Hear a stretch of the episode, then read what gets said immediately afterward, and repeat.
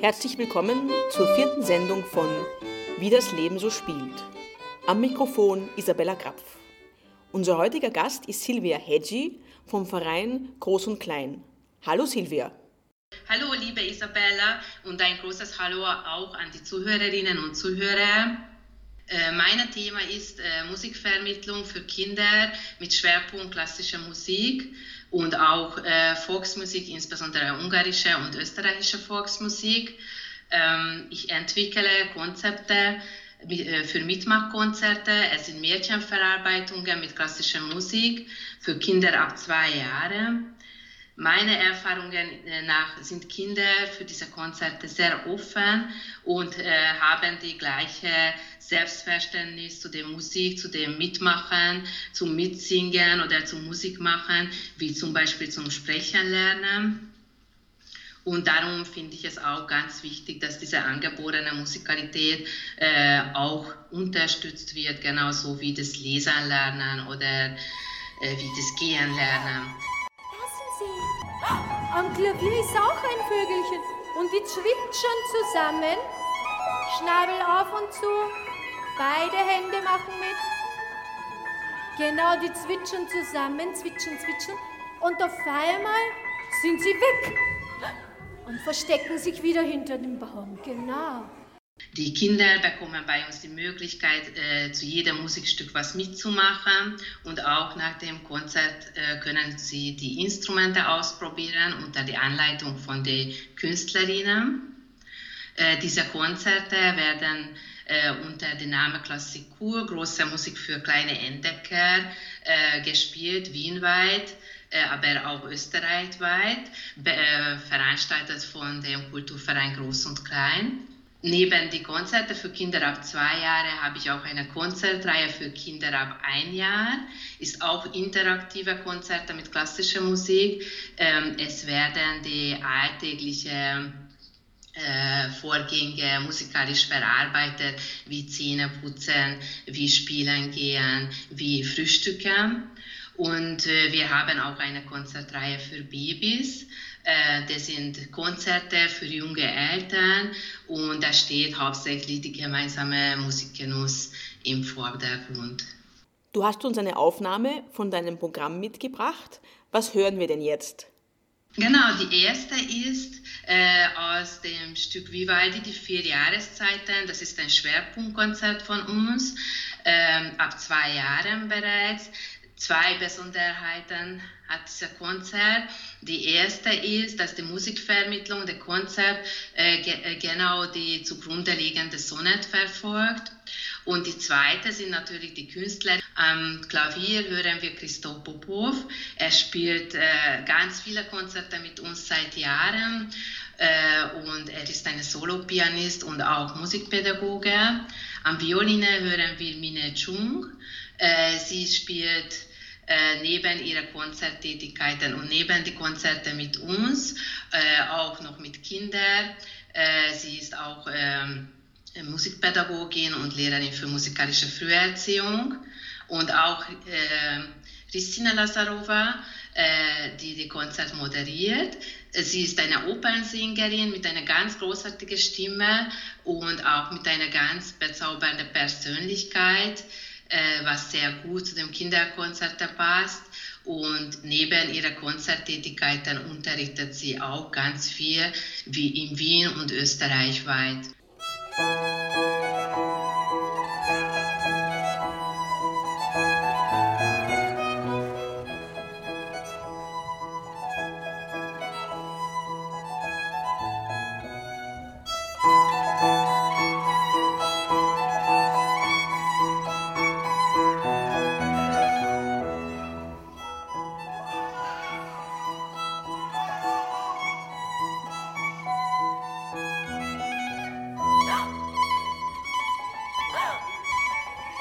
see.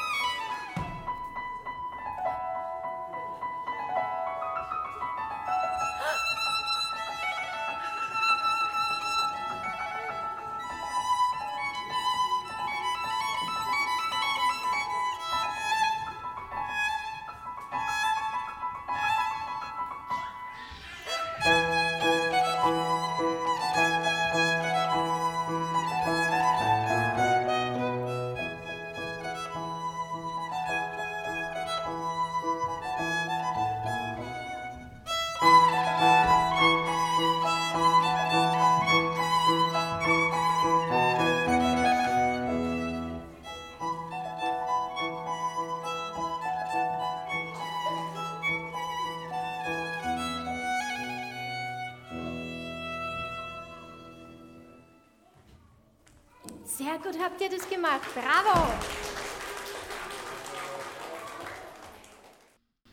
Wie war das, als du gemerkt hast, dass die Leute plötzlich nicht mehr ins Konzert kommen, dass immer weniger da sind, dass Konzerte abgesagt werden?